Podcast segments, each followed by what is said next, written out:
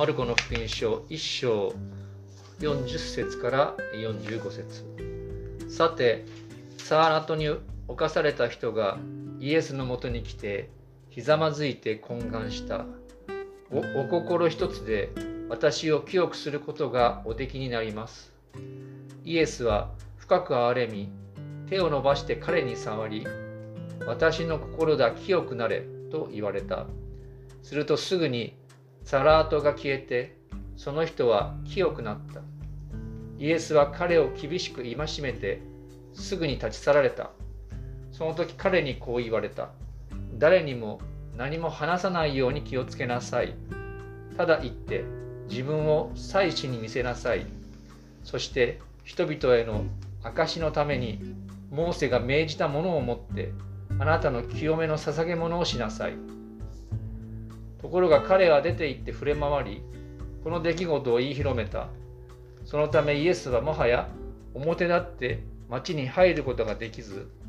町の外の寂しいところにおられた。しかし人々は至る所からイエスのもとにやってきた。以上です。今日はこのところからイエス様イエス様の御心と題して御言葉を取り次ぎます。え皆さんおはようございます。えいわゆる大型連休今日は最終日ですね。まあ、明日から仕事ということでいろんな思いがあるかもしれません。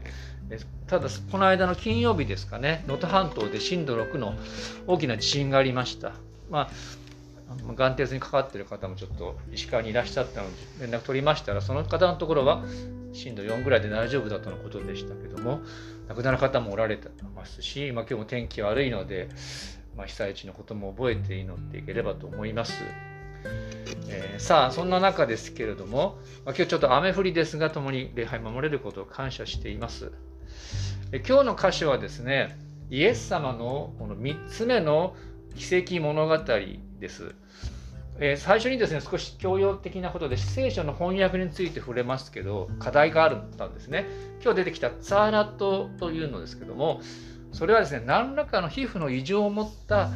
まあ、伴った疾患を広く指す言葉なんですね。で旧約聖書に最初に出てくる、まあ、ヘブライ語のそのままの音訳です。で以前は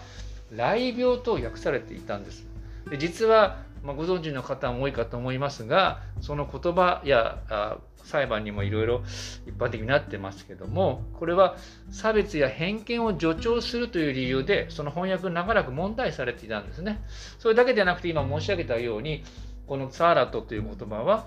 広いこの皮膚疾患いろんなまあもっと広く言うと建物のカビとかですねそういう言葉で表す、まあ、広い意味の言葉ということもあってまあ、一番新しい新海訳聖書ではヘブライ語のですね音訳としてサラートという言葉になっている、まあ、そのこと少し覚えておいてください。そして、えまあ、今日の箇所しばらく見ていきます。神様イエス様の御心という観点で。その中でですね、まあ、以前も触れましたがなぜ今私たちに同じような、まあ、癒しの奇跡が起こらないのかということも少し今触れていきます。まあそのことをま触れながらイエス様の御心ということに関わる3つの点を見ていきたいと思います。えー、最初はイエス様の御心、つまり意志ですね。それ男の清めだった。えー、ここ読んでみますね。さて、サーラトに侵された人がイエスのもとに来てひざまずいて懇願した。お心一つで私を清くすることがおできになります。イエスは深く憐れみ、手を伸ばして彼に触り、ここから読んでみましょう。3、はい。私の心だ、清くなれと言われた。するとすぐにサラトが消えて、その人は清くなった。まあ、今日の冒頭の部分ですね。先ほど申し上げましたが、これ今日のことはですね、3つ目の癒しの物語です。街道での悪霊追い出し、そしてペテロの姑の癒し、熱が下がる。そしてこれが3番目ですが、今日のところにはですね、この2つにない特徴が1つ見られます。皆さん気がつきましたか？それはですね、この癒された男とイエス様との言葉のやり取り、対話が、まあ、心が通じる対話と言っていいかも分かりません。それが存在しています。先ほどの2つになかったイエス様と癒された男の人格的な関わりがここで見て取れるわけですね。でこの今取り上げている御心という言葉を中心に取り上げてますがここにはですねイエス様の御心に関するやり取りがあります。男がお心一つでとイエス様に言いました。でイエス様は私の心だ清くなると答えています。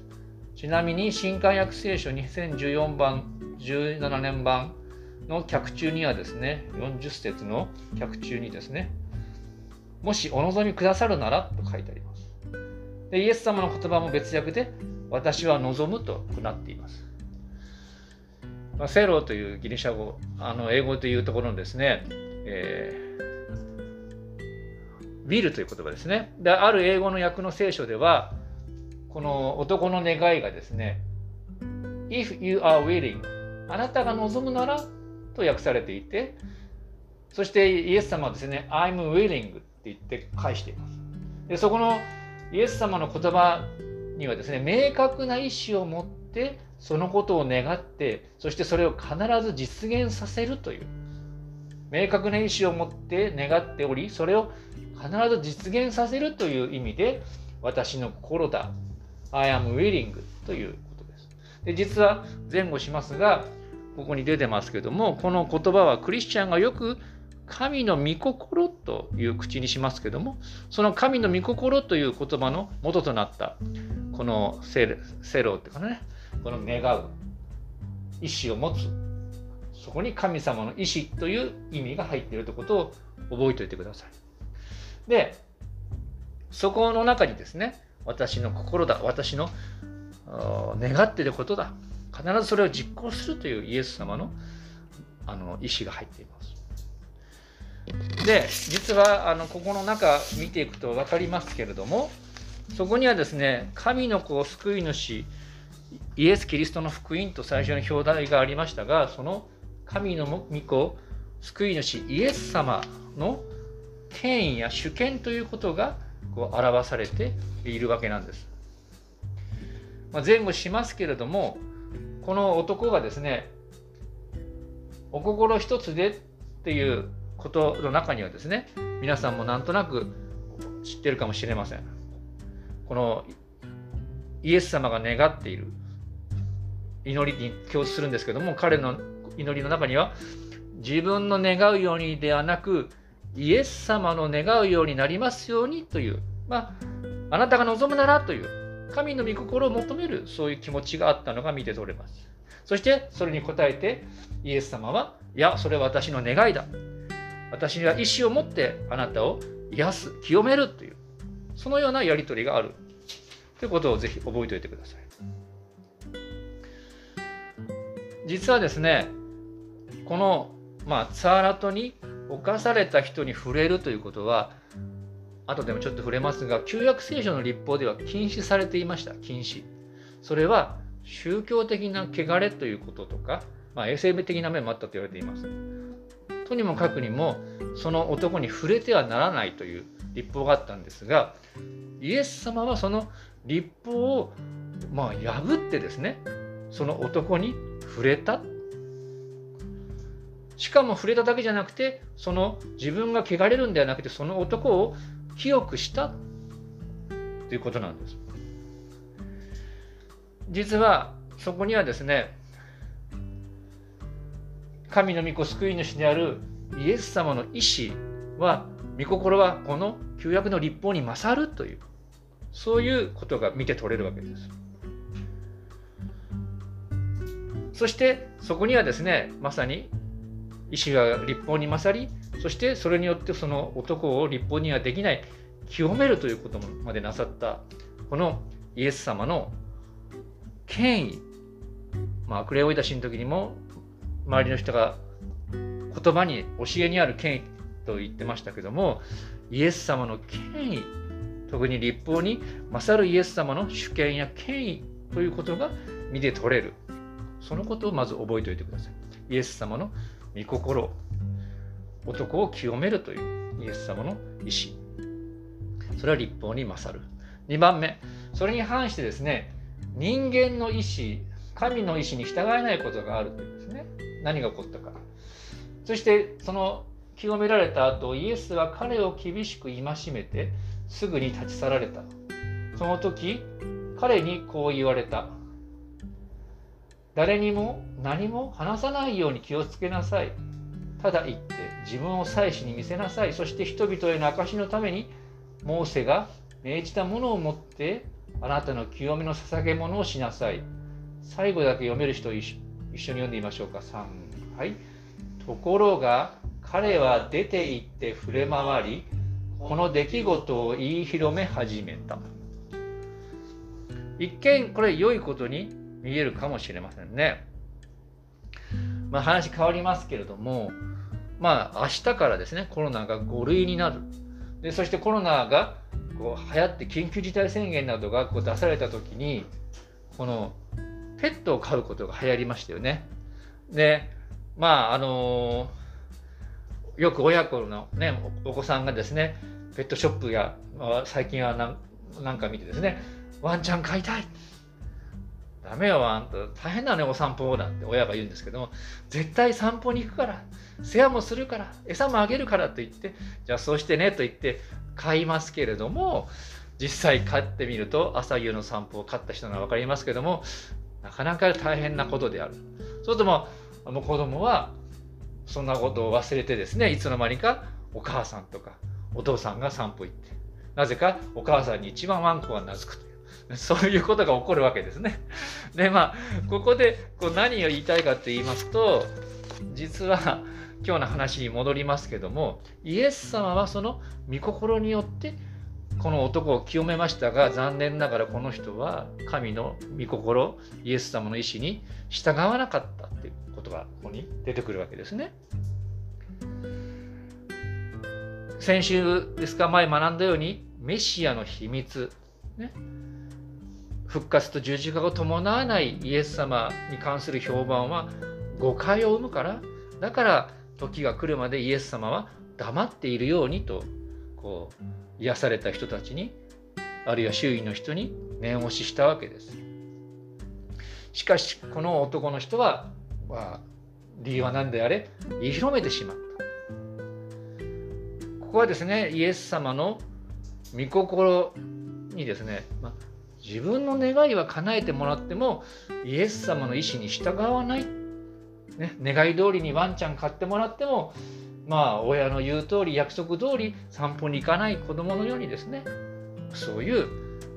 願ったことはしてもらうけれどもまあありてに言えば神様の御心には従えないというこう人の問題が読み取れるわけです。浅い浅い信仰と言えるかもしれません。いつも言ってますがキリスト教信仰はご利益信仰ではありませんね。ご利益宗教ではありませんね。もちろん私たち、皆さんもそうかもしれません。私もそうですが、これまで苦しい時に助けを求めてきました。同時に私たちは、それと同時にですね、神様の御心を受け入れる、そういう覚悟とか準備も必要だということです。で、実はこのことが、癒しがなぜこの聖書の時代のように頻繁に起こらないのか祈りが聞かれないことがあるのかということにつながってくるんですね。まあ、残念ながらと言いましょうかね。祈っても治らない病があったりする。なかなか解決しない問題が祈ってもあるかもしれません。しかしその時こそですね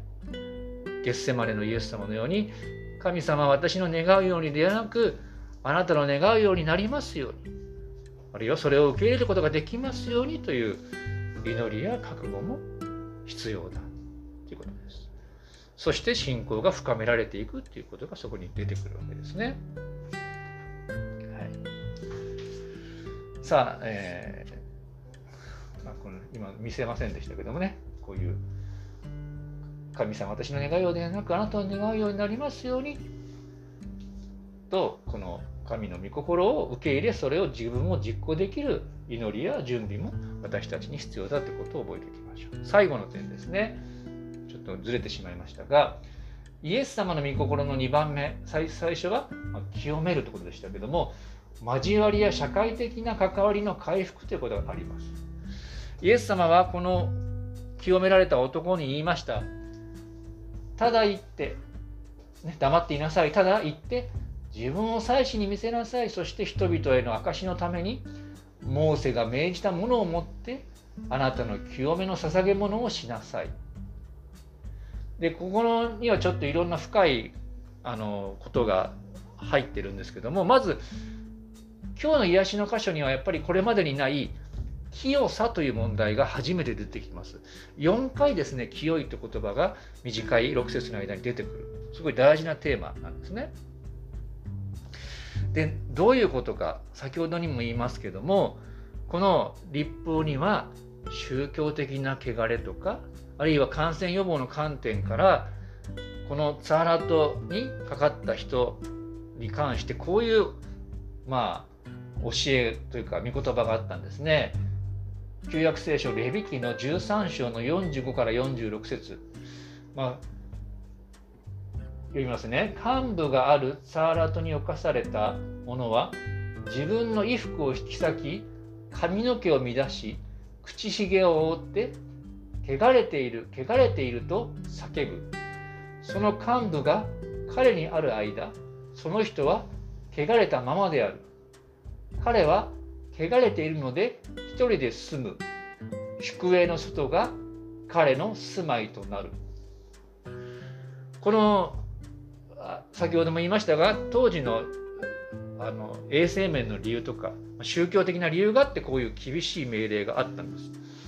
で例えばあのこういう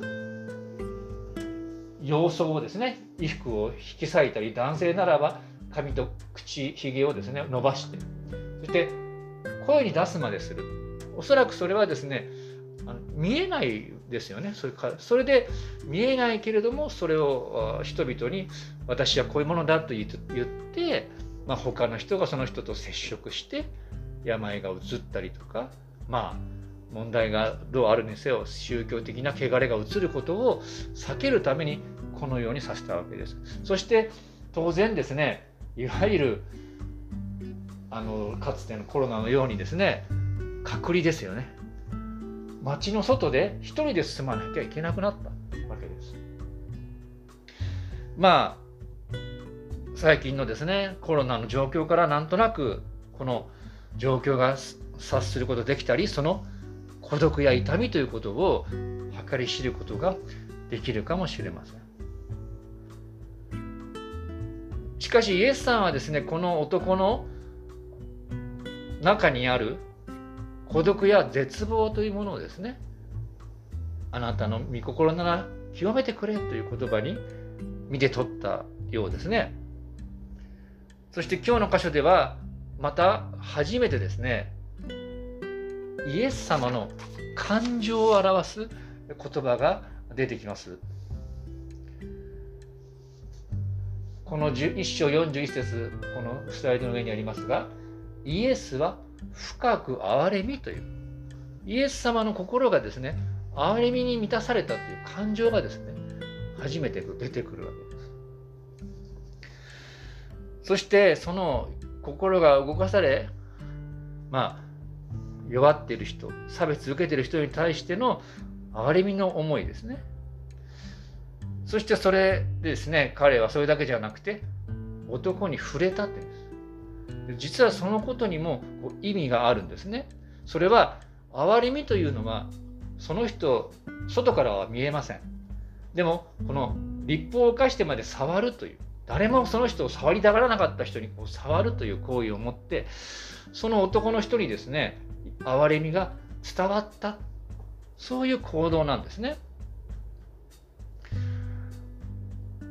彼はおそらく深く感動したに違いありません。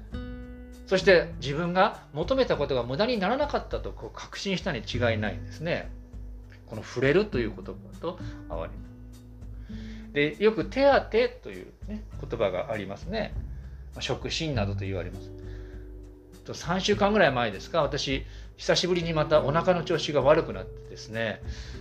かかりつけの町医者のところに行ったんですね。まあ、大腸内視鏡検査なんかやってくれた先生です。で、その先生のところに行ったらですね、診察台の上に横になってください。腹まくってください。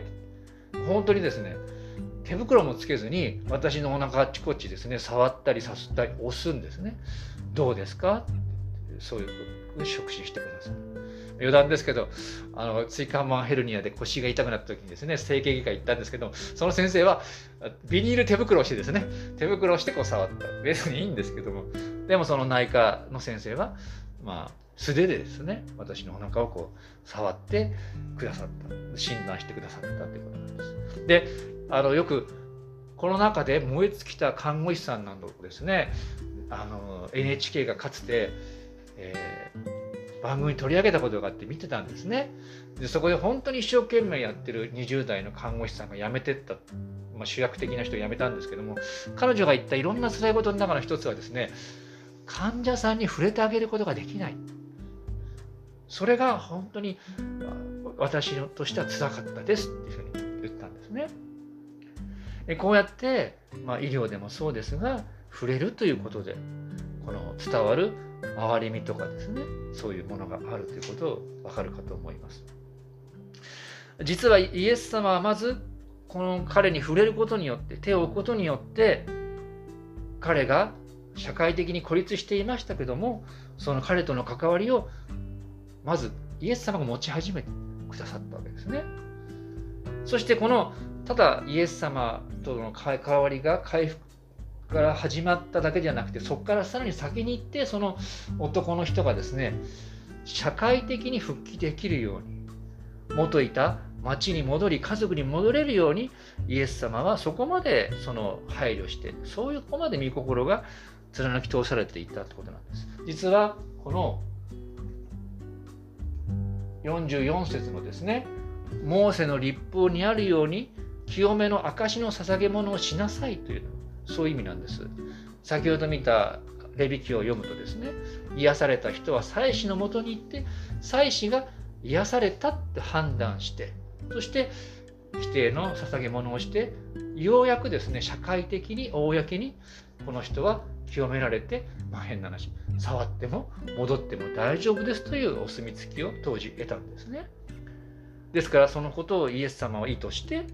彼が元いたコミュニティや家族に戻れるように交わりが回復できるように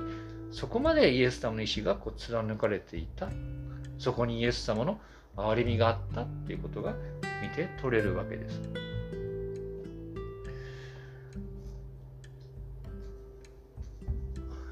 まあ今説明したことですね。祭祀に触れられる祭祀にこのような診断をされることによって社会的な復帰ができた。このようにですねイエス様はこの私たちが苦しみの中からこう注ぎ出すイエス様の御心を求め、まあ、癒しや回復を求める祈りを聞いてくださる。それだけじゃなくて心を深く動かしてくださるわけです。時に応じて目に見えませんが私たちに触れそして私たちを神様との交わりの中にあるいは必要な人間的な交わりの中にこう招いて私たちを回復してくださる。そのようなイエス様の御心というのは深くて広いものがある。憐れみに満ちているということを覚えておきましょう。この、まあ、イエス様神様の御心に感謝してですね。そしてさらにその憐れみを受けるだけじゃなくてこのイエス様の御心にの道を歩んでいく、まあ、お互いであり、まあ、教会でありたいと思います。まあ、最後に、まあ、そのようなこの男や私たちの祈りのと通ずるですね詩篇の言葉を引用して終わりましょう。ちょっと難しいかもしれませんが2つ読んでみましょうか。147編3節3はい。主は心の打ち砕かれたものを癒し彼らの傷を包まれる。149の4、3。はい。主はご自分の民を愛し、貧しい者たちを救いをもって装われる。この貧しい者っていうのはですね、心の打ち砕かれたものっていうのは、このサーラトの男の人のように阻害されている人、そういう意味もあるそうですね。まあ、そのような人人たち、また弱った私たちを憐れむ神様を覚えて祈っていきましょう。お祈りします。天の神様、皆を賛美いたします。イエス様は救い主として、明確な意志を持って、立法に勝るお方として、この地に現れてくださいました。そして私たちを清め救い、導いてくださる方であることを感謝いたします。どうぞ私たちが日々の重荷を背負う中で、あなたに助けと救いを求めながら、またあなたの心の道を歩んでいく、そのことができますようどうか導いてください。この願いと感謝を私たちの救い主、主イエス様のお名前によって祈ります。アーメン。それではしばらく1分ほど御言葉に答えて祈る時間を持ちましょう。